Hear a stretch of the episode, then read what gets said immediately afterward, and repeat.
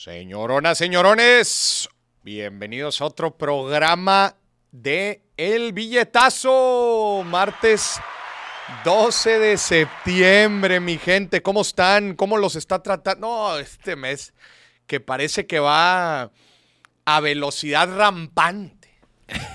Ayer se iba acabando agosto y ahorita Ya, ya. ya vamos a mitad de septiembre, no pues, ya viene el grito el próximo fin. Sí, de- ¡Ah! ¿Qué va a hacer en el grito, señor productor? Híjole, Moris, yo creo que, como dijo Miguel Hidalgo, Moris, ¿Qué dijo? voy a llegar sembrando el terror a los antros. Ah, ching, Eso dijo Miguel Hidalgo. Así dijo cuando iba a dar el, el grito, dijo, voy a llegar sembrando el terror, que tengan ¿A cuidado. poco? Así lo dijo. Nada más que le dijeron, no, no podemos poner eso en los libros de otra cosa. ¿Y qué dijo? Eh, ¿Qué dijo? ¡Vívame! Viva México. sí. No, lo que la gente no sabe es que Miguel Hidalgo no se quería independizar de los españoles. De hecho, Porque justo en ese... No me, voy a, mo- no me voy a meter aquí a clases de historia, ni mucho menos. Pero en ese momento estaba Napoleón conquistando España, ¿verdad? O sea, este, los franceses tenían el control de España. sí. Y eso, pues obviamente, siendo la nueva España, México, pues eso claramente afectaba los intereses comerciales entre la colonia y el rey de España. Claro. Y eso impactaba financieramente. Entonces, lo que no dicen los libros de historia es que Miguel Hidalgo dice, viva el rey de España. Sí, sí, sí. es lo que quería era feria. o sea, oye, a ver, te estás independizando, quieres mandar a la chingada al- al- eh, a la nueva, eh, a la- colonia, quieres mandar a la chingada a los españoles, pero en el discurso dices, viva el rey de España. ¿Cómo? El tema era que, que estaban en contra de la ocupación francesa Ajá. en... Como que los franceses ya los traían, Moris. No, pues es que Napoleón estaba haciendo de las suyas. Sí. Sí, sí, sí. Y creo que había dejado a su primo o a sus... Creo que era... No, no sé, por eso yo soy financiero, no historiador. Es que el tema es que hicieron una consulta a ver quién Hicieron iba a una ser el- consulta popular el siguiente y no quedó, o sea, le y no hicieron, quedó. le hicieron dedazo. Ya, y entonces se enojó. Se enojó y, ah, voy a impugnar este, algo así. Chingao. Me suena, me suena. No, es, es bien interesante. Hay unos libros sobre la... La verdadera historia de México. Sí, así se llama, ¿va? Sí. No, o la otra historia de México. No, la verdadera. Yo, yo vi uno que decía la verdadera. No sé si sea el mismo. son de, los de Catón. No, es, es otro. Son otro. Sí. Son como cuatro tomos, así, Biblias, cuatro Biblias. Ajá. Sí, Sí. Ya, ya sé cuáles dices, pero no sé cómo se llaman. Ya. Pero es- algo así, se llaman. Creo que son la nueva historia de México. No estoy seguro. Pero bueno, así. pues en, en estos, en estas fechas igual y no estaría nada mal eh, hablar sobre so- un poco sobre ese tema. Para la gente que esté interesada en el tema, esos libros son muy buenos. Gente, el día de hoy, el programa es. Taca. Chinga, seguimos de gira, hombre. Somos gente ocupada, morir. Oye, no, hombre, este, por eso yo les dije hace algunas semanas, yo les dije, si nos agarran en vivo, Ya, marque, marque. Pero el tema de hoy está bien, import- está bien interesante e importante. Sí. Lo deberían de poner, es más, no sé qué sería mejor si poner educación financiera en las escuelas o poner de lo que vamos a hablar el día de hoy. Ah, te creas, no. Híjole. La educación financiera siempre irá primero. Ah, pero, Antes- pero, pero antes, de que empieces con el tema, a ver, es que siempre que es grabado, ahí están en el chat. Ah, es grabado. Y yo te he visto que le responden los comentarios mientras está la transmisión. ajá. Nada más para que sepan. Moris los está viendo. Yo los, los estoy vigilando. Si ponen algún comentario que no, los vamos a bloquear. Sí, sí, sí. No crean que está ahí. Ah, bueno, pues vámonos de fiesta. Pues no. Sí, no, pues no. Estamos dando conferencias, estamos de gira. Pero bueno, el tema de hoy Ajá. es un tema importantísimo.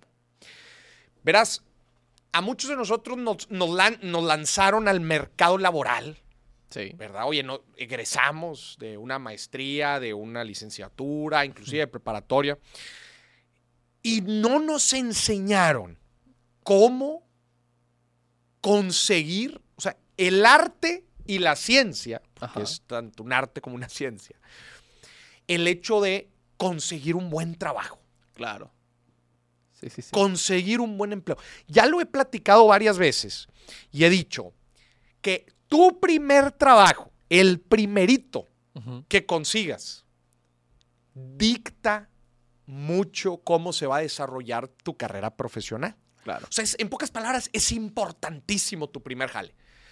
Tanto así que tu primer trabajo puede, puede hacer que tu ingreso a largo plazo varíe entre un 20 y un 30%. Estos son estudios. ¿Neta? Sí, sí, sí. ¿Sabes cómo hicieron este estudio? ¿Cómo? Muy sencillo. El estudio lo hicieron con gente en Estados Unidos que egresó en una recesión contra los que no. Los que habían egresado en la recesión habían egresado en el 2008 en Estados Unidos. Híjole. A ver, Maurice, ¿cuál es la, o sea, ¿cuáles son las implicaciones de graduarte en una recesión contra no? A ver, pues en una recesión las empresas no les está yendo tan bien, Claro. no hay tantas vacantes, de hecho al contrario, es muy probable que, que, que despidan a muchos. Entonces, por consecuencia, lo más probable es que no haya ofertas de trabajo tan atractivas como cuando a las empresas les está yendo bien. Claro. Si pues, me explico. ¿De dónde te pagan? Exactamente. Oye, pues no, no estamos vendiendo, pues no, no, no hay tanto empleo. Entonces, justamente evaluaron el camino profesional de estas dos personas. Alguien que egresó normal contra alguien, contra alguien que egresó en, en plena crisis. Ok. ¿Estás de acuerdo que ninguna de las dos personas tuvo control de ese factor? Sí, sí. O sea, no es como que, ay, este, quiero egresar eh, eh, en tal año. Pues no, Hoy me levanté con ganas de una crisis. no, pues no hay forma. ¿Ustedes creen que yo me levanto pensando cómo joder a México? Entonces pongan mucha atención la gente, por ejemplo, que egre- egresó en el coronavirus, Ajá. en pleno COVID, Sí. hace unos añitos. Entonces, bueno. Y justo lo, lo que se dieron cuenta es que variaba entre un 20 y un 30% del ingreso. Ok. Velo de esta forma. En un tiempo en donde te va bien, oye, tu primer empleo, pues estás ganando 10, imagínate. Oye, po- ponle tú que, oye, si egresas cuando estás en una recesión, pues el sueldo no es de 10, es de 7. Ya. Y entonces conforme te vas cambiando de trabajo, vas aumentando tu sueldo, ¿me explico? Y claramente, o, o- o te voy a poner otro ejemplo, imagínate que en la res- eh, como estabas en recesión, no pudiste en la empresa que querías o en la industria que querías o en la función que querías, no conseguiste empleo. Entonces Claro. tuviste que irte a otro, a otra cosa, a hacer otra cosa que quizás no te gustaba tanto. Ujú. Eso va, o sea, véanlo como saltos en, en diferentes piedras. Va, va saltando así, tuc, tuc, tuc, tuc, tuc. ¿Cuál es el impacto de dar el primer paso en falso? Veámoslo Claro. así, se escucha medio feo. ¿Cuál es el impacto en nuestra carrera de dar el primer paso en falso? Claro. Pues ya en este estudio lo descubrió, cerca de 20-30% del ingreso a largo plazo es un chingo. Exponencial, Maurice. Por eso es tan importante para todos ustedes que para los que están en univers- universidad, con los que no, que ya egresaron, Ujú. Les pregunto, ¿algunos de ustedes llevó un curso o alguna clase sobre buenas prácticas al momento de crear, por ejemplo, un currículum o de aplicar un trabajo o de cómo funcionan los procesos de reclutamiento? ¿Usted lo tuvo, señor productor? No, Maurice. Nunca me enseñaron. Hoy les vamos a dar algunos tips Bien. para que no... A ver, esto aplica para todos. Si son estudiantes, obviamente aplica más. Pero si usted tiene un negocio y recluta gente, estos, estos tips también le van a ayudar. O si tú estás pensando en cambiar de empleo, también les van a ayudar. Tenemos... El tema del programa del día de hoy es consejos para conseguir el trabajo de tus sueños. Perfecto, Maurice. Son cinco puntos para que tome nota. Pero antes de empezar, Ajá. Es importante recordarle algo a la gente. El programa de hoy es grabado, entonces no hay llamadas. Exacto. Pero pro- probablemente el del próximo jueves va a ser en vivo. Ajá. Y si es en vivo, acuérdense que su llamada vale para participar en el Pa que gane dividendos, que es el giveaway que tenemos aquí en el billetazo. Usted Ajá. puede ganar un paquete de acciones de estas cuatro empresas que generan buenos dividendos. Efectivamente. Y acuérdese que para participar en el giveaway, lo único que tiene que hacer es marcar ¿Y ya? pero marcar en un programa que sea en vivo. Claro, ahorita no estén. Ahorita nos estén marcando dónde nos van a agarrar. Nos van a agarrar en la bellísima y preciosa Ciudad de México. Efectivamente. Entonces, cuando sea en vivo, que claramente nosotros aquí somos muy transparentes cuando los programas son en vivo y cuando no. Ujú. Marque, participe en la dinámica del programa y usted va a poder, eh, ya nada más con participar en la dinámica, usted va a entrar en la lista que ahorita tenemos. ¿Cuánto, ¿Cuánta gente tenemos en la lista? 12. No, 12, 12, Moris. 12 personas. Ajá. O sea, ahorita hemos acumulado 12 llamadas en los programas anteriores, los que han sido en vivo. Hemos acumulado 12 personas. Entonces, ahorita esas 12 personas ya están participando para que en el último programa del billetazo, que es a principios de octubre, se rife este pa' que ganes dividendos. Rifadísimo, Moris. Rifadísimo para que la gente pueda participar. Entonces, bueno, aquí nada más haciendo el, el anuncio. Oye, también queremos agradecer, mira nomás, a Grabados Guadalajara. Miren este detallazo que nos acaba de mandar. Esos detallones que nos mandan. El señor, el señor productor se tardó más de seis meses y ni siquiera pudo tener vasos grabados con el billetazo. Se perdieron esos. ¿Qué? ¿Qué- qué pasó con esos vasos? Ni vasos, ni tazas. Nada más consiguió este sticker que está aquí. Pero agradecemos mucho a Grabados Guadalajara en esta sección. ¿Cómo se llama la sección, señor productor? Eh, te la emprendo. Teleemprendo. Muchas gracias. Mira, aquí eh, los pueden encontrar en Instagram y Ahí en Facebook. Estamos viendo. Todos igual, ahí están. Grabados. Así, grabados GDL. No, oye, Ajá. pero ese, ese Instagram tiene punto, ¿no? Es grabados.gdl. Grabados.gdl en Instagram, pero en todos los demás lugares los pueden encontrar como grabados GDL. Mira nada más, qué detallazo, qué bonito. De un lado, el billetazo cuando estemos grabando el billetazo y dime si cuando estemos grabando podcast. Muchas gracias. Eh, la neta, está- están, están muy chidos, ¿eh? Muy bonitos. Muchas gracias. Hay para También- que les escriban y les digan que lo vieron aquí en el billetazo y les van a dar las gracias por ver el billetazo, Las nada gracias. más. Exactamente, y, y les aseguro que van a hacer una buena compra. También agradecemos, obviamente, a nuestro patrocinador estrella de la tercera temporada, Casa de Bolsa Finamex. Bueno, vamos a empezar con. eh, vamos a empezar con la primera recomendación. A ver. Es importante, y, y esto tiene que ver previo al momento de, de buscar empleo. Es importante identificar todas las formas, redes, eh, bases de datos que existen para la búsqueda de empleo. ¿Ok?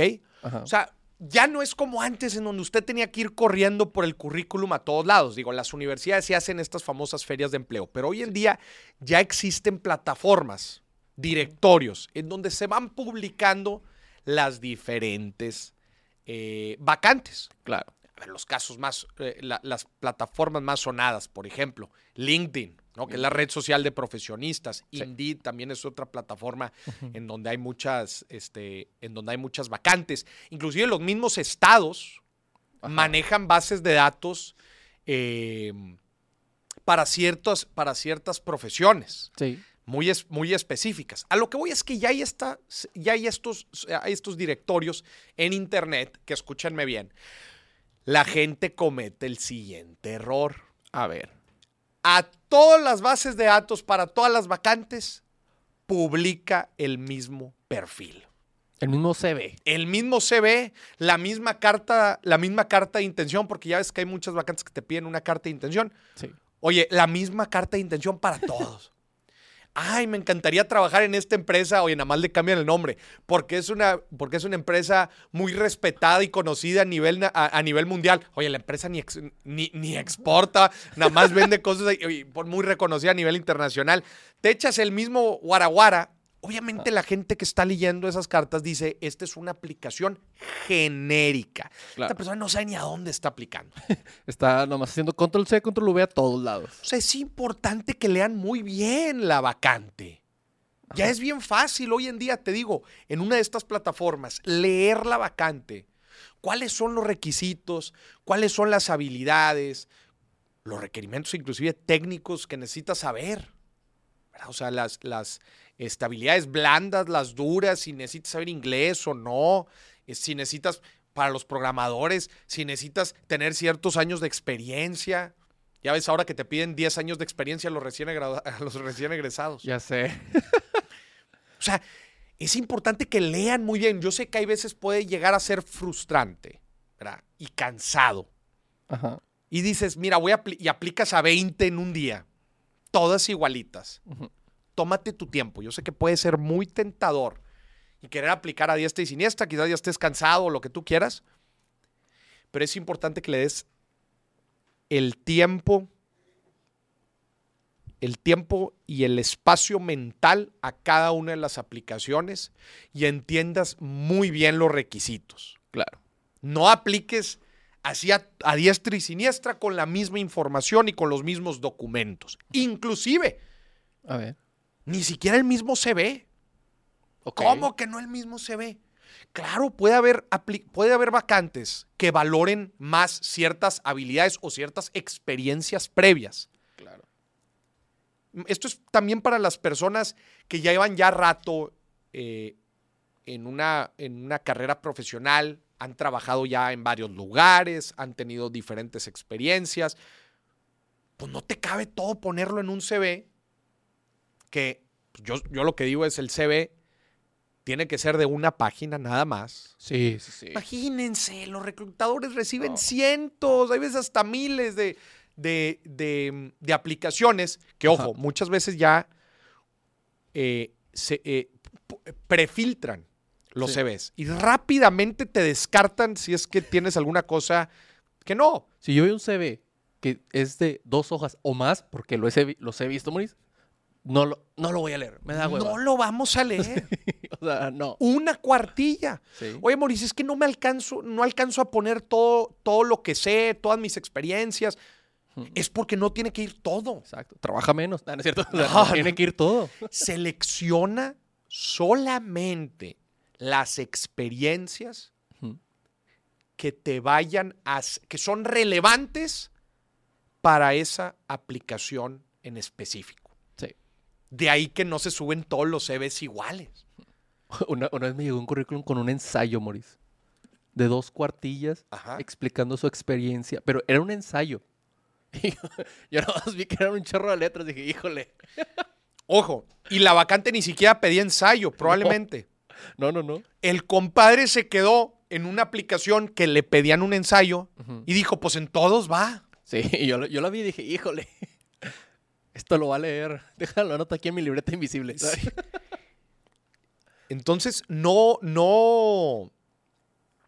Es importante, otra vez, que le dediquemos el tiempo suficiente, perdón, a hacer una buena aplicación eh, para, una, para una vacante.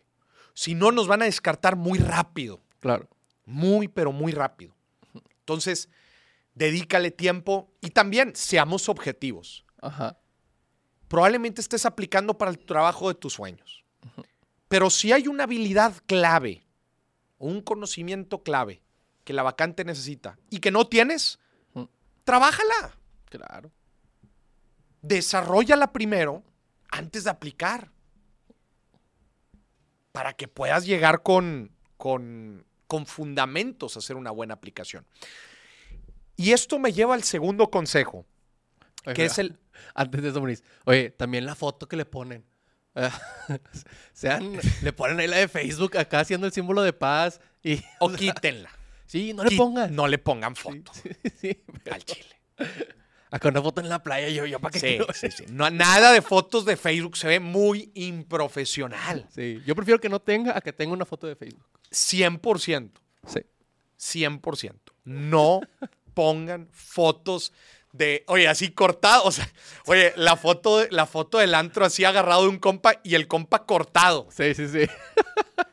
con una camisa abierta, estás aplicando, carnal. Es un trabajo. Sí. Nada de, entonces, grandes errores de los currículums. Sí, a ver. Foto informal, Sí. eh, más de una cuartilla, Sí.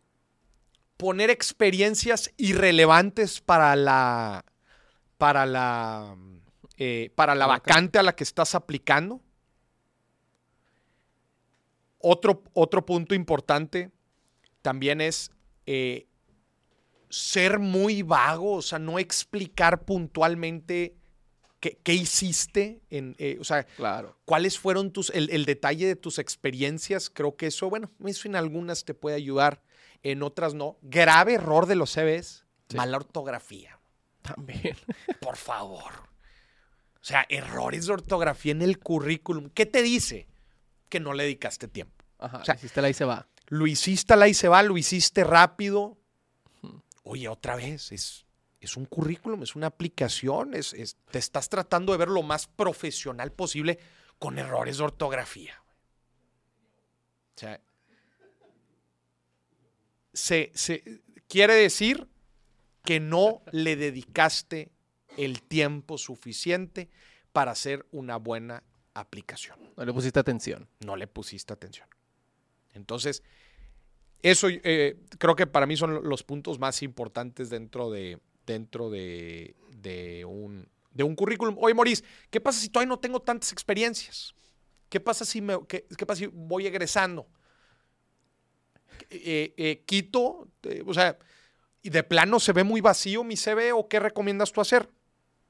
Yo te diría que enlistes un poco de las experiencias que tuviste como alumno, si te fuiste a intercambio, Claro. si estuviste en, de- en grupos estudiantiles, si estuviste apoyando a una organización, si estuviste en una fundación, eh, si tuviste algún proyecto relevante en alguna carrera, que enlistes, que enlistes los resultados.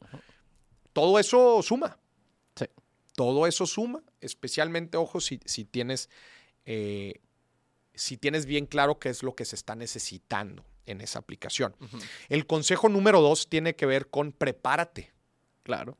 para la entrevista. O sea, el, el- el currículum es, es el primer, eh, digamos, e- es, la mayoría de las veces el primer filtro. Pero prepara, ¿a qué me refiero con prepararte?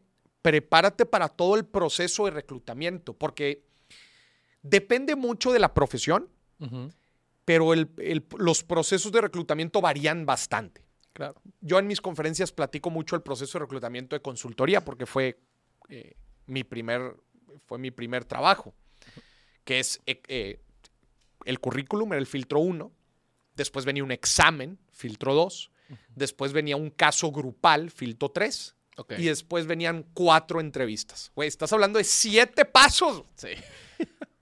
un proceso de siete pasos. Y cada paso, yo me lo imagino, es eh, en realidad es como. ¿Se acuerdan de la película de Indiana Jones? Sí. En donde va pasando cada prueba y, luego salta las flechas y uf, se hace para atrás y luego da una maroma y luego brinca y salta. Ajá. Cada, cada paso, cada, cada paso en el proceso de reclutamiento es como eso. Entonces imagínate que tú eres Indiana Jones, tienes que conocer muy bien cuáles van a ser los obstáculos que te vas a enfrentar en el proceso de reclutamiento. Sí. Si, Maurice, no los conozco, pregunta, Claro. pregunta. Oye, cuando te contacten, o sea, una vez que te eligen eh, con, con tu CV, que normalmente es el primer obstáculo, Sí. tu carta de presentación, te van a invitar a hacer una entrevista. Claro. Oye, puede ser una entrevista digital, igual y te van a citar en algún lado. Lo más probable es que vayas a tener una conversación. Lo primero que puedes hacer es responder el correo preguntando, oye, ¿me podrías explicar un poco el proceso de reclutamiento? Porque me quiero preparar. Eso habla mucho de ti, güey. Sí, eso ya, ya, ya vas tres pasos adelante. Vas tres pasos adelante del resto. Sí. ¿Por qué? Porque quiere decir que eres una persona que te preparas, eres una persona que prevés, buscas prever y, y quieres estar listo. Es- esa proactividad vale oro. Claro. Entonces, pregunta, oye, me gustaría saber los, los pasos dentro del proceso de reclutamiento, más o menos de qué se va a tratar y si es que hay que, si, si- si es que hay alguna forma en que me puedo, me, me puedo preparar. Ajá. Yo, por ejemplo, en, en, en este- en estos diferentes obstáculos que tuve desde un examen, que son estos típicos exámenes de matemáticas, tipo de matemáticas, fue los que yo tuve. Ajá. Hay N, que, eh, N eh, exámenes ejemplo en internet que los puedes hacer. Te descargas uno y lo vas haciendo. Oye, y, y luego llegas al examen y fallas. No te eligen. Y al de al lado sí. Ajá. ¿Y cuál, cuál es el primer pensamiento que te llega? Es que es mejor que yo. Que es más inteligente que yo. Ajá. No, carnal, no es más inteligente que tú. Lo que pasa es que el, compra- que el compadre al lado hizo cinco exámenes prueba antes de llegar al examen. Tú llegaste en vivo, carnal. Claro. en vivo y sin lápiz del número 2. Llegaste en, en- en frío. sí. Esto es de prepararse. Yo hice exámenes prueba y luego cuando llegó la, la- la parte de casos, que te ponen un caso de negocio y lo tienes que resolver, me leí un libro entero. Un libro que te explicaba Ajá. cómo hacer casos. Ok. El libro se llamaba Case Interview Secrets. Ok. Todavía Si lo buscan en Amazon, lo van a encontrar. Que ¿Qué te decía? de la vida real. Te decía cómo llevar una entrevista de caso. Claro. Imagínate si me hubieran elegido a mí y a otra persona que hizo los casos, no. Él se hubiera dicho, chinga, Maurice es más inteligente que yo. No, carnal, nada más Maurice se preparó mejor que tú, güey. Sí. Leyó un libro antes de, hacer- antes de llegar a los casos. Tú ni siquiera te recordabas el nombre de la empresa a la que estabas aplicando, güey. Sí, sí, sí. ¿Pediste la ubicación otra vez? Oye, ¿para qué era este trabajo? Sí. Sí, sí, sí. Y sí, hay muchos, Mori. Muchos. güey. Que también tiene que ver con que están aplicando a demasiadas empresas. Entonces ya no saben ni qué onda. Ya no saben ni a qué están aplicando. Ajá. Y les voy a decir algo. Las mejores vacantes, las mejores empresas, los mejores trabajos. ¿Tú crees que va a ser un proceso de reclutamiento sencillo o complicado? Complicado. Cabroncísimo. Sí. ¿Por qué? Oferta y demanda, papá. Claro. ¿Por qué es un proceso de reclutamiento complicado? Porque están aplicando miles de personas. Sí. Estás compitiendo contra todos ellos. Para tres puestos. Sí. Y hay cientos de aplicaciones. Sí. Cientos. Luego tú dices, no, pues es que a mí no me- nunca me selecciona. Nunca te preparas. Claro. Haga su tarea. Oye, ¿cómo, ¿cómo darte cuenta cuando alguien hace una tarea? En la entrevista. Digo, esto viéndolo desde el lado de la gente que entrevista, de los reclutadores. Oye, cuando le preguntas, oye, ¿hay alguna duda que tenga? Le preguntas al, entrevi- al entrevistado, al, Sí. al candidato. Oye, ¿tienes alguna duda sobre la empresa? ¿Algo que quisieras saber que, que te gustaría preguntarnos? No. Contra una persona. Oye, sí, fíjate que se me hizo bien interesante lo que hacen en esta empresa, este, la forma en que ofrecen sus productos, servicios. Me gustaría preguntarles, pues, cuáles han sido los, los retos más relevantes de este año, eh, o inclusive cuando llegas hasta con una propuesta, oye, fíjate que los he analizado mucho últimamente y, Ujú. y- y me he dado cuenta que esto que ustedes hacen, creo que se pudiera hacer mejor de esta forma. Ajá. ¿Qué te dice eso, güey? Pues le sabe, le pre- preparado. Investigó. Investigo. ¿Quién te, ¿Quién te da mejor espina? ¿Esa persona? ¿O alguien que... Oye, ¿tienes alguna duda? Eh, No. ¿Dónde, dónde está el baño? ño. claro, la primera, Moris. Güey, la proactividad en los procesos de reclutamiento es oro. Llegar preparado, se nota de inmediato. Los reclutadores hablan con gente todos los días. Sí. Rápidamente pueden saber si alguien no tiene ni idea de, de- de qué está haciendo. güey. Sí. Entonces, eso, eso, es, eso es algo que en verdad yo le, le, le digo a la gente. Conseguir los, los mejores puestos de trabajo es difícil. No voy a decir que es fácil, claro que no. Pero requiere que te prepares. Claro. Desde que entiendas el proceso de reclutamiento, los obstáculos que vas a entender, que vas a tener, y obviamente pues llegues con la mayor cantidad de herramientas. Pues Indiana Jones tenía que el látigo, tenía unas buenas botas, estaba preparado el carnal. Sí, sí. Estaba preparado. Lo mismito. Oye, desde cosas tan sencillas de que entrevista virtual y tomándola en la calle. Oye, ese era el siguiente consejo. Forma y fondo, güey. Claro. Oye, carnal. No, ¿Te ha tocado? güey? Sí. Digo, porque hemos, hemos eh, contratado varias gente aquí en la empresa, pero, Sí. oye, eh, oye, la llamada. ¡Ajá! ¿Qué onda? Es, güey, que ni se acordaba. Sí. eh, por- porque le le marcamos. Oye, ay, me agarraste. Este, sí, a ver, déjame agarro internet. Déjame agarro internet. Papacito. En la calle, güey, caminando. Sí. No, para colgarle ahí de inmediato. Sí, ah, ya me acordé una vez. Sí tuvimos una, yo también Sí. estuve en esa. Estaba en esa llamada. No, carnal, next, vámonos. Tomando llamadas en la calle. No, de- no tuvo que decir ninguna palabra, Moni. Ninguna palabra, vas para afuera, carnal. Sí. Oye, si las entrevistas son presenciales o inclusive virtuales, báñate, peínate, arréglate. No en traje completo, pero presentable, ¿sabes? Sí, sí, nada más lo que es, ¿verdad? Sí, sí, sí. O sea, unos zapatitos y un saquito y ya, ¿sabes? Sí. Oye, bien peinado, arreglado, que Rasúrate. a- aunque sea llamada, o te digo, aunque sea virtual, pues que no parezca que te acabas de levantar. Claro. Ha- Hazle así como Morís, que anda en chori chaclas, pero por arriba se Yo ve ando con en saco. boxers, ¿verdad? Pero parece... no, lo- nada más, o sea, que se vea que le dedicaste tiempo. Claro. Que se vea que le dedicaste tiempo, güey. Te acordaste que tenías una entrevista.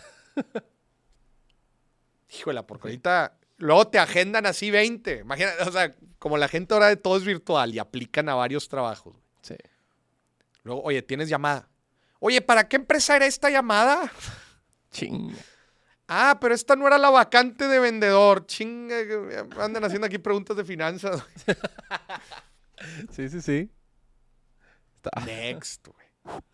Next. Es para eso se investiga la empresa y la posición. Claro. Y todavía mejor, si puedes investigar un poco de quién va a ser tu jefe directo. que la mayoría de las veces es la persona que está involucrada en el proceso de reclutamiento. Que Claro. te entrevista, te hace algunas preguntas. Sí, sí, sí. Entonces, forma y fondo, ¿verdad? O sea, analiza a fondo el conocimiento, la información que tienes que tener. Pero también la forma, güey. La forma dice mucho. güey. Claro. La forma bien dice- preparado. Oye, y también una de las, otro gran error que yo, güey, cuando les preguntas por su empleo anterior, güey, mentando madre, güey. Sí, sí, sí. Gente, no menten madres de su empleo anterior. Es, es como mentarle la madre a tu ex. Claro. Aquí nunca lo hemos hecho.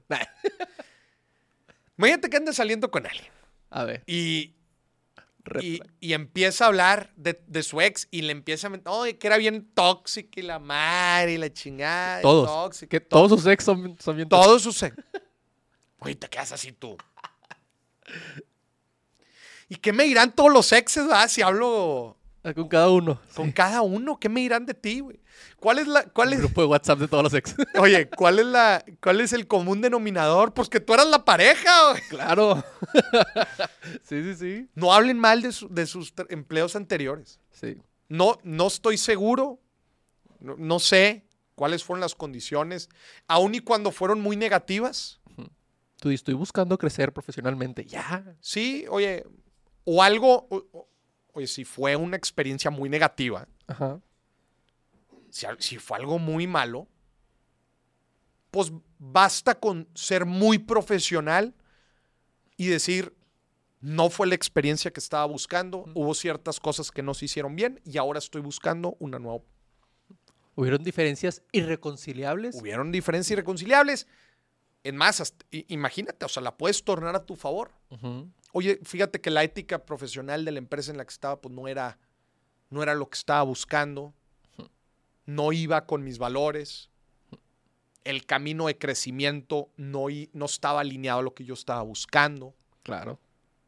Si te fijas, cómo. Y por eso los mandé a la Y chingada. por eso los mandé a la chingada y los demandé. No, no, no. Pero sí ves la diferencia. O Claro. sea, hay una diferencia abismal entre la forma de comunicar eso Sí.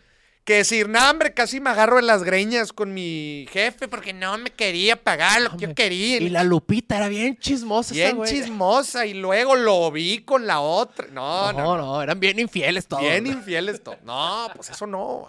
Sí, claro. Eso no.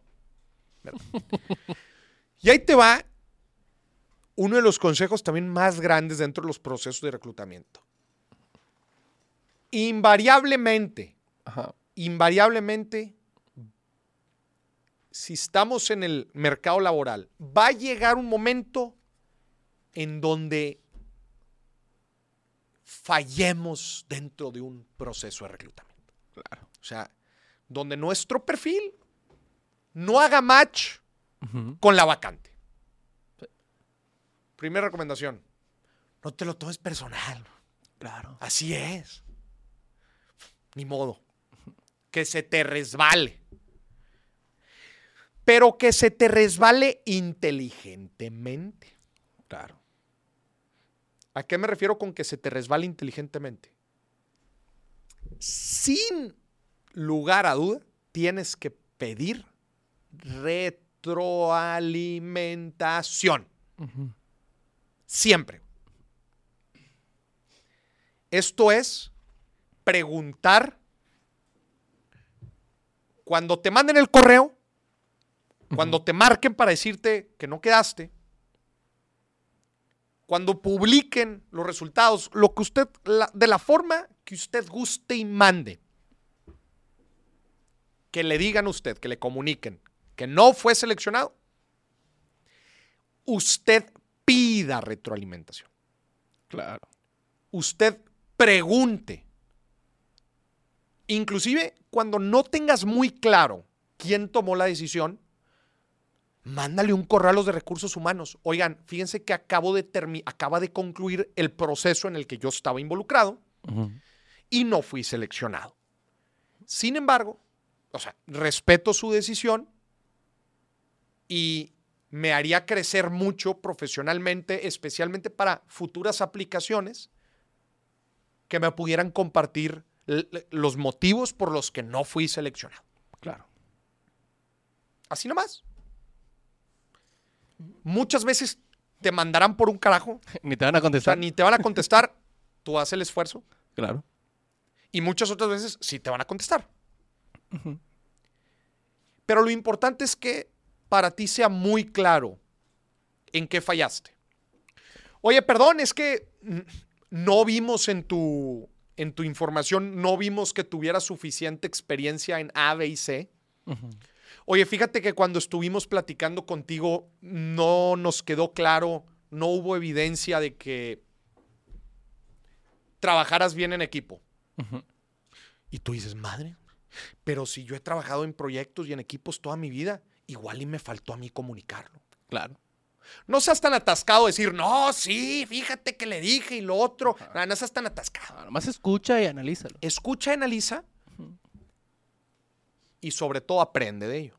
Claro. Igual dices, híjola, fíjate que sí, eh, reflexiona, fíjate que sí, en la entrevista hablé nada más de mí, no, no hablé de cómo yo empoderé a los demás, cómo yo hice crecer a los demás, fíjate que sí, tienes razón, de eso no hablé.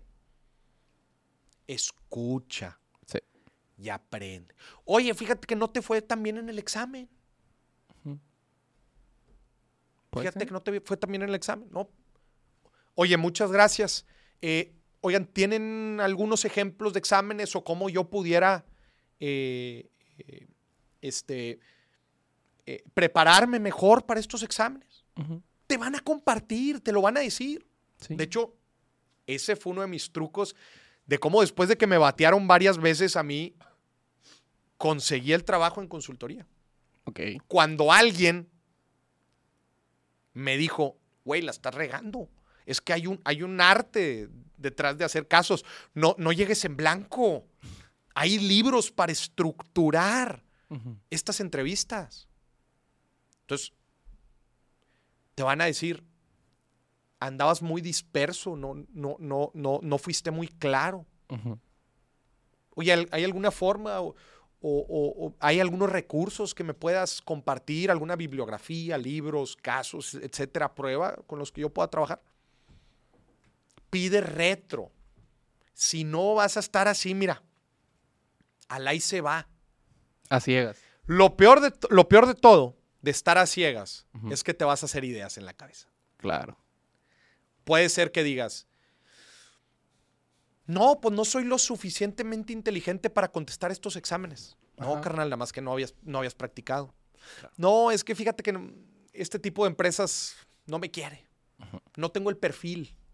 No, güey, nada más que no llegaste preparado. Entonces, no te hagas ideas que no. Claro. No te hagas ideas que no. Pregunta. Lo que no se mide no se mejora, Mauricio. Lo que no se mide no se mejora. ¿Y sabes qué? ¿Sabes también cuál es de, la- de lo mejor que va a suceder también? ¿Qué? Que vas, de- dentro de la perspectiva de los reclutadores, vas a estar en una buena posición. Sí. Que después, si hay otra vacante, les va a quedar pro- probablemente ahí la espinita de decir, oye, este, este güey era bueno. Nada más que pues, no, no, en, esta ronda no quedó. Oye, Háblale, a ver qué quizás, ajá, en un futuro. Ujú. Quizás te vuelvan a buscar. Sí. A lo mejor te ofrecen otro puesto. Ajá, o de que, oye, pues fíjate que no tenemos esto, pero pues están estas otras opciones. Así me pasó contigo, Mauricio, de hecho. Ah, sí. Sí, yo apliqué para otra cosa y luego Patricio me dijo, tu perfil Ah, me tú gusta aplicaste más". para... Para, para copy, el güey con dislexia. Claro que sí. y con una ortografía perfecta. sí. Sí. Y, y me dijo, oye, tu perfil me gusta más para este otra cosa. Y tú llegaste también con ciertas propuestas, o sea, fuiste Claro. proactivo, dijiste, oye, veo estas cosas que no se hacen tan bien, me gustaría proponer esto. Sí, ya, ya cuando llegué a la entrevista contigo, ya había estudiado tu canal, ya había estudiado tu contenido. Eso, güey, proactividad. Eso se ve claro y, y en, los, en los negocios, este, pues to- eh, los negocios a veces van tan rápido que, nece- que, que ver a una persona proactiva que hizo su trabajo, hizo su tarea, es, es- es visto muy, pero muy bien. Sí. Entonces, gente, siempre pidan feedback, siempre pidan retroalimentación. Eh, para que cada nueva aplicación vayas puliendo mejor tu aplicación en general. Claro. Imagínate si te batean unas 5 o 6, pues vas mejorando. Vas mejorando todas las, las etapas dentro del, del- del camino. Sí. ¿Cómo vas a saber que mejorar si no sabes en qué la riegas? Exactamente, exactamente. Entonces es una forma de medir también para que no nos hagamos ideas que no. ¿verdad? Y les tengo un consejo extra antes de pasar a la llamada Finamex. Un, conse- un consejo extra, eh, esto es un poco más estratégico, pero es, gente, no apliquen a lo loco. Por favor.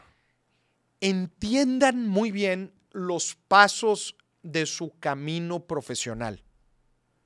Es decir, yo quiero trabajar en A porque de A quiero llegar a B y en B voy a aprender esto. O sea, ¿cuál es la lógica detrás de sus decisiones profesionales? Lo peor que yo puedo escuchar es, no, pues por mientras, pues ando aquí jalando por mientras, En lo que encuentro otra cosa. en lo que encuentro otra cosa. Pues también. ¿Por qué? ¿Para qué? Ajá. La pregunta que todos me hacen. Oye, Maurice, no gano tanto, pero, pero pues me gusta lo que hago. ¿Me debería de cambiar de trabajo o al revés? Oye, Maurice, gano muy bien, pero al chile no es lo que me gusta. Un trabajo te puede pagar con dos cosas. Dinero Sí, o conocimiento, experiencias. That's it, güey. claro.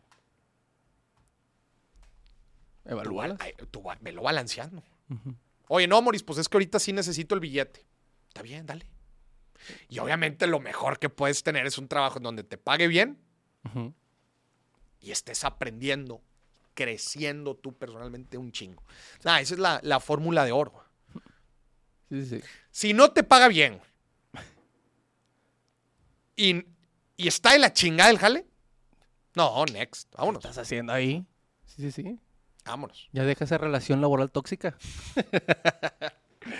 Entonces considere su camino profesional. Profesional y educativo. Claro. Oye, a ver, yo quiero trabajar aquí, yo quiero después hacer esto, quiero hacer lo otro. Y también, oye, ahorita estoy aprendiendo esto, luego quiero hacer una maestría, luego quiero hacer un certificado, luego necesito... ¿Cómo se va viendo? Para eso, sinceramente, yo sí me considero muy bueno. Yo todavía no me había grabado- eh, y más o menos ya había planeado mis siguientes pasos profesionales. Oye, no fue perfecto, no, no fue perfecto. Obviamente fueron saliendo muchas otras cosas, pero lo más importante, siempre tuve un norte. Sí, sabías a dónde caminar. Siempre tenía la dirección correcta. El detalle iba cambiando, no pasa nada, hombre. Pero tengo la dirección correcta. O sea, la forma iba cambiando, pero el objetivo ahí estaba. Ahí estaba. Oye, muchas dudas que tiene la gente de la maestría, después de graduarme o, después, de eh, después de trabajar un tiempo, ya te lo irá diciendo las circunstancias de tu vida. Pero lo importante ahí, por ejemplo, en esa decisión, es que tienes planeado seguir creciendo y estudiar un posgrado. Sí. Esa es tu dirección. Que si, si lo haces hoy, que si lo haces mañana, que si lo haces en el extranjero, que si lo haces en el país, ya irás evaluando esas decisiones. Pero vas en la dirección correcta. Eso para mí vale. Que tengas una dirección, los cómo los vas arreglando en el camino. Porque luego la gente por, por, por, por no tener tan claro los cómo evita tener una dirección. Dice, no, pues ahí como vayan saliendo las cosas. Espérate. Dios proveerá. Dios proveerá. Espérate, güey. Es como la gente que me dice, Moris, ¿para qué planeo financieramente si, si ya ves el COVID y cambió todos los planes? Yo mejor voy decidiendo conforme va pasando el día. No, hombre, estás frito. ¿Qué tal si mañana me muero? ¿Para qué invierto si al igual y mañana me muero? Chingado. total. Muy bien, vamos a la llamada Finamex, señoras y señores que el día de hoy tenemos la pregunta. La gente tiene muchas dudas sobre las famosas inversiones para el retiro. Sí. O sea, constantemente la gente se está preguntando, ¿cómo le hago para invertir para mi retiro? Y obviamente está la inversión automática obligada, que es el sistema de Afores, donde todo trabajador pues tiene ya su cuenta y se le va aportando cierta cantidad de dinero y ahí se va, ahí va creciendo su dinero. Pero la gente pero, pero no, es el, no, es la, no es la única vía. No es el único instrumento. Hay muchos otros vehículos para invertir para el retiro. Así que esa es la pregunta el día de hoy. Además de mi Afore, ¿qué otras inversiones puedo hacer para mi retiro? Y esa es la pregunta que le tenemos a nuestros amigos de Finamex el día de hoy. Bueno, bueno. Bueno, bueno. Hola, ¿qué tal? ¿Cómo están? ¿Qué tal? ¿Qué tal? ¿Quién habla? Habla Fernando Guerrero. ¿Qué tal, Fernando? ¿Cómo estás? Bienvenido al programa. Muy bien, ¿ustedes cómo están? Bien, bien, también. ¿Cómo ves con esta duda inquietante que, que otra vez, siempre aquí las preguntas, Finamex siempre son preguntas, mira, matonas. Son las preguntas que la gente repite una y otra y otra y otra vez. Mi Fer, ¿qué opinas de, esta pregunta?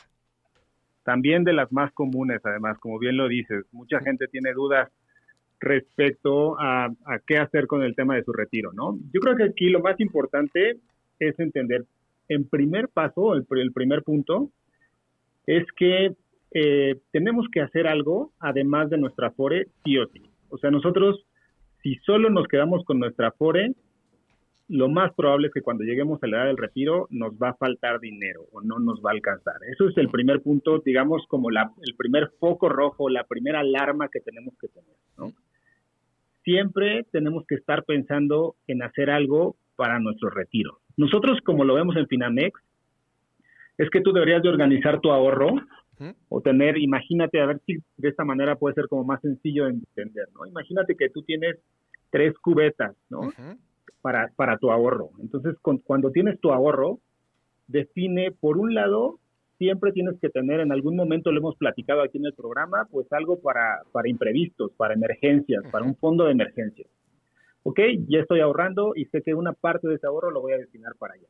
Por otro lado, o la segunda cubeta, pues todos tenemos eh, objetivos de mediano plazo, ¿no? Nos queremos ir de vacaciones, nos queremos, queremos cambiar el auto, eh, la educación de los hijos o la educación propia, mil cosas que puede haber en esos proyectos de mediano plazo. ¿Ok? De mi ahorro, ¿qué parte se va para allá? Pero la tercera cubeta siempre debe estar enfocada en el retiro. Entonces, ¿qué puedo hacer adicional para, para invertir para mi retiro? Hay muchas opciones. Lo importante es, primero, que no solo sea ahorro. O sea, que eso, ese dinero que ya estás guardando lo pongas a invertir. ¿Y en qué lo vas a invertir? Pues ya va a depender mucho de las características de cada persona, de, de, qué tanta aversión al riesgo tienen, ¿no? A lo mejor esa, esa, esa última pregunta ya es mucho más específica, depende de cada uno, pero lo importante es que ese dinero se ponga a invertir. Si no estás seguro, si es la primera vez que estás haciendo que estás dando ese paso del ahorro para las inversiones, pues busca algo sencillo, algo conservador. En Finamex tenemos un producto que se llama Más Pesos, en donde lo único que tienes que hacer es seleccionar el plazo al que quieres poner tu dinero y, de esta manera eh, está, está, muy fácil de que pases de, ser ahorrador a que empieces a ser inversionista, ¿no? Súper. Y es, es importante, como, lo describiste en, en, estas cubetas, tener siempre bien claro que hay diferentes objetivos, porque luego la gente le, cuesta mucho esta parte, pero no, es que yo tengo el dinero, pero este dinero lo voy a necesitar para el corto plazo. Es importante que lo sepamos estructurar justo en esta forma muy sencilla que lo planteas, porque somos muy buenos para, digo, a ver, y, también no necesariamente, de hecho, felicito a la gente que ya logra tener un buen ahorro de emergencia y, y, su diferente ahorro para estas metas de corto y mediano plazo, pero nunca podemos olvidar, como, como bien dices, Fer, ese ahorrito que hay veces puede ser más, hay veces otras veces puede ser menos, pero siempre, siempre, siempre estemos aportando algo constante para el largo plazo. Como siempre decimos, tú vives, no es YOLO, no es, ah, nada más vivo aquí para el presente, no es YOLT. You only live twice para tu yo del presente y tu yo del futuro. Entonces, hay veces, otra vez, hay veces va a ser el 5%, hay veces va a ser el 10%, otras veces te va a caer una lana y va a ser más lana, pero con que sea constante para el retiro, eso es lo que es importante. Claro. Así es. Fíjate que nosotros tenemos otra manera también de verlo aquí en Finamex y nosotros cuando hablamos del retiro, siempre decimos que, lo que estás haciendo es planear las vacaciones más largas de tu vida. Entonces, imagínate el tiempo que necesitas destinarle a esa planeación o a ese ahorro para las vacaciones más largas de tu vida. Si a veces haces un viaje que a lo mejor te dura una o dos semanas y te tardas, no sé, un año planeándolo, pues imagínate eh, lo que necesitas, el tiempo que tienes que tomarte para, para ver cuánto vas a ahorrar, cuánto le vas a ir poniendo para esas vacaciones que van a llegar y que te van a durar muchos años, ¿no? Eso. Muy bien. Mi querido Fer, te mando un muy fuerte abrazo. Gracias por contestarnos la pregunta. Señoras y señores, acuérdense, pase de ser ahorrador y conviertas en inversionista. Descarguen la aplicación de Finamex, la opción más sencillita para invertir su dinero. Ahí va a haber la opción más pesos. Usted fija el plazo, fija el monto y prácticamente ahí le va a aparecer el rendimiento que vas a tener. Y si utilizas el código Morista, aumentan el rendimiento en tu primera inversión. Gracias, Casa Bolsa Finamex. Abrazo, mi Fer. Un abrazo. Estamos en contacto. Muy bien, vámonos a las reacciones, que se nos acaba el programa cuando te das cuenta que debiste haber comprado propiedades en el 2004 en vez de andar perdiendo el tiempo en el kinder. sí. ¿Qué estaba haciendo yo en el 2004, güey? Sí, güey. Ahí el, el terrenito va, güey, o algo. Me hubieran dicho. Oye, de ahí, e, ese, e, e, ahí queda a relucir más esta famosa estrategia de cuando tienes un hijo o una hija que le faltan 18 años para que entre a universidad, por ejemplo. Si tú, cuando nace un hijo o una hija, destinas una cantidad de dinero, un ahorro que tengas, y lo metes de golpe a una inversión, enganchas una propiedad, lo metes un fondo de inversión, lo metes con Finamex, o sea, pero destinas una cantidad importante y la dejas ahí crecer 18 años. O sea, porque sabes que específicamente esa lana va a ser de ese hijo. Pues mira, no, estarías aquí como Spider-Man preguntándose qué hizo con su dinero en el 2004. 2004, yo estaba viendo Pokémon a esa edad. Sigo viendo Pokémon. Sigo viendo Pokémon, no ha cambiado. Muy bien, vamos al siguiente. Híjole, este te va a gustar. Haz que la persona que te debe te pague. Vas a necesitar un ajo. Escribes la persona que te debe y atrás la cantidad. Colocamos pimienta en polvo y lo envolvemos con papel aluminio. Y lo vamos a colocar debajo de la pata de tu cama. Y vas a intencionar que así como se siente la presión, así esa persona se sentirá hasta que te pague. ¿Cómo, güey? Es una runa para hacer que te pague. No seas mamón. Güey, va a pestar tu cuarto ajo, güey. Ey, pero que te paguen lo que te deben, que es una por otra, Moris. Güey, ¿sabes lo que yo creí que iba a ser de madreada? Agarra ese y lánzaselo a chingada. Nah, hombre, déjense mamadas. Cóbrale mejor o lánzaselo para recordarle que se tiene que pagar. Un día lo voy a probar, Boris. A ver si Oye, güey, pero no, hombre, está todo apestoso, güey, el cuarto. Sí, sí, sí. Está feo. Ajo podrido, ajo aplastado. Vamos al siguiente. Hoy les voy a enseñar qué hacer en Monterrey con menos de 100 pesos. Agarra el metro y vete para tu casa, pinche jodido. Qué mamón, güey. Vete para tu casa. ¿Qué vas a hacer con 100 pesos? nah, 100 bolas, ¿qué te...? ¿Qué es lo mejor que puedes hacer con 100 bolas? 100 pesos. Agarras el metro, Nada más tienes 100 pesos. te vas a Fundi, caminas, ahí caminando, Ahí. a Fundidora. Sí. ¿Por qué te los vas a quemar? Ah, bueno, yo vi- con menos de 100 pesos. digo, te compras unas papas ahí mientras caminas. Unas papas. Sí. O sea, el metro que unos... sí, ¿Cuánto está el metro? Es que hace mucho que no uso el metro. No, no, y le, le han estado aumentando, ¿no? Sí, y está como en 7, ¿no? No, 6, 7 pesos. Sí. Y Poner 14 y te quedan eh, pues 96 para darles en su madre. Oye, o las empiezas a multiplicar ahí en la calle y dices, te reto 100 pesos, te apuesto 100 pesos a que no sabe. Así, güey, imagínate con la raza, güey. No, Sí, chingado, sí. man. Los multiplicas. Eh, sí, porque no, y ahorita un libro no te alcanza con 100 bolas, ¿no? No, no, ya no. Ya no. güey. Oye, pero ¿sabes qué? Te, te voy a decir algo. A ver. Yo sí he visto buenos cursos en, por ejemplo, en Coursera o en EDX. He visto buenos Ajá. cursos cuando están en descuento, Ya. por ahí. 100 pesitos. Sí, y cursos chidos. No, contrata una de estas plataformas de las que cuestan 99 pesos y quédate a ver películas en tu casa. sí. Ahí está documentales, no sé. Sí, Muy bien, sí. vamos al siguiente. Hola. Hola.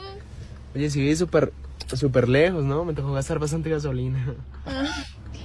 ¿Y segura quieres helado? Sí. Buenas tardes, bienvenida. ¿en qué le puedo Buenas. ¿Cuál es el helado más económico? Disculpa. 99 centavos. ¿Eso no lo puedes dividir para dos? Oye, güey, parece broma, pero Está súper delicioso. Toma. Ay, gracias.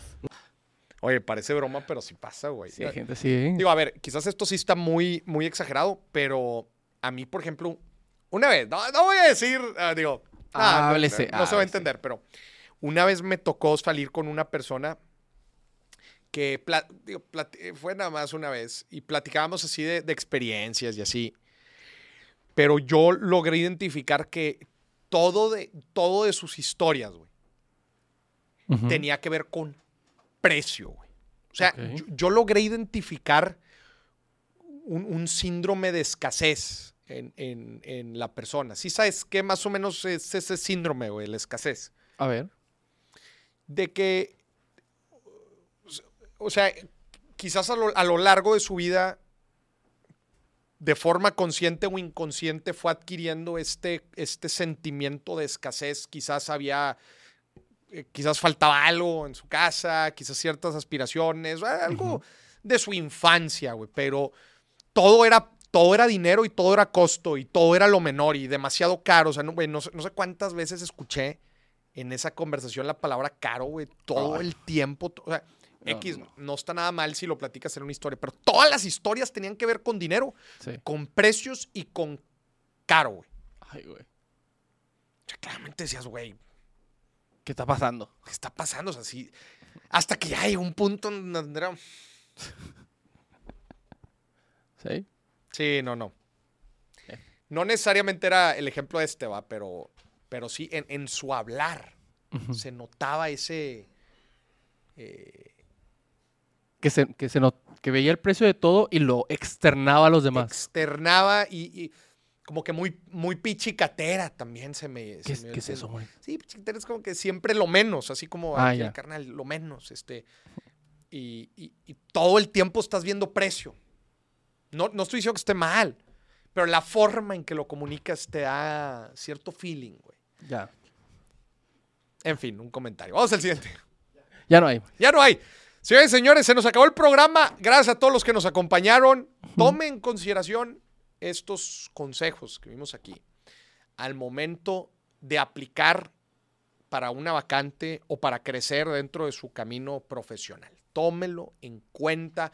O si conoce a alguien que esté en, este, en esta etapa, que esté en este momento, compártaselo.